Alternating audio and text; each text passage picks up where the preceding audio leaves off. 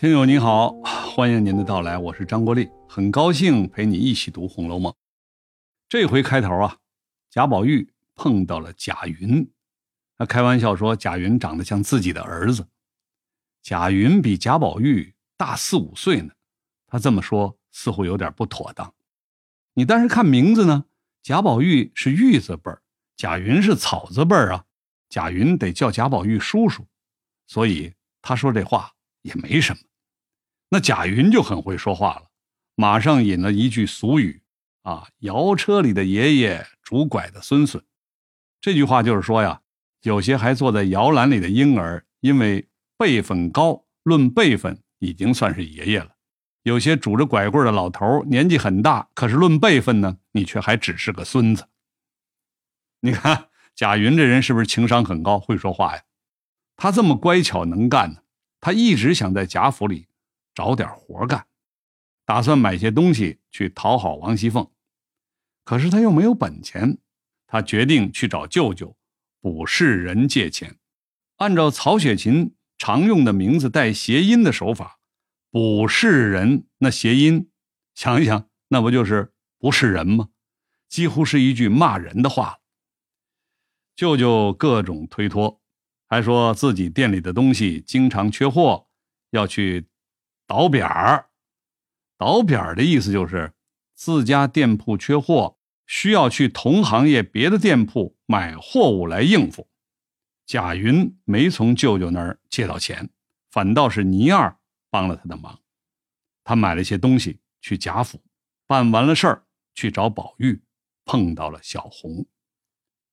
小红姓林，本来叫红玉，但是她的名字里这个玉字啊。犯了林黛玉和贾宝玉的玉字，他只好把玉字隐藏起来，大家就都叫他小红。为什么小红的名字不能用玉呢？这就得说一下我国历史上大量存在的避讳现象。避讳大概就是说，你说话呀、写字啊、取名字啊等等，用到的字不能触犯长辈或者皇帝的名字。比如咱们第二回提到。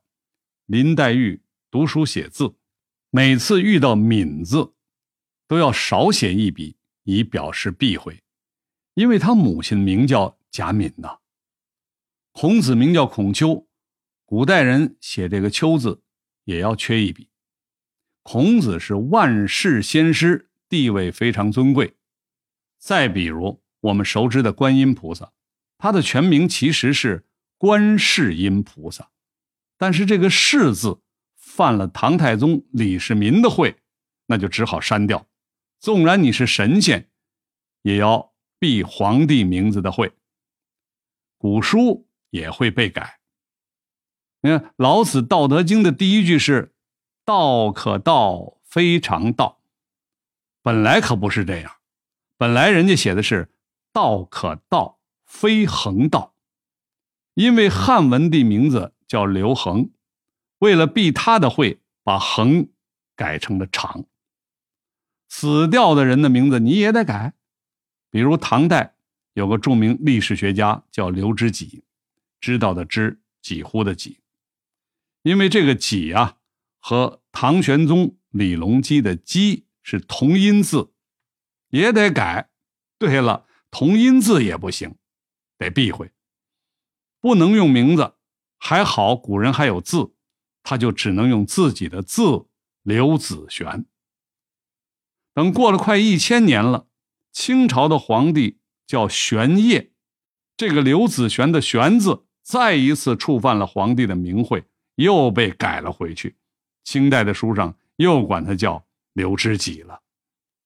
林红玉啊，他是贾府的家生子儿，全家人世代都是奴才，奴才的名字。要避主子的讳，他的年纪应该比贾宝玉和林黛玉都大，人家是先取了这个名字，因为他的父母不可能明明知道主人的名字里有玉，还要起个黛玉的名字。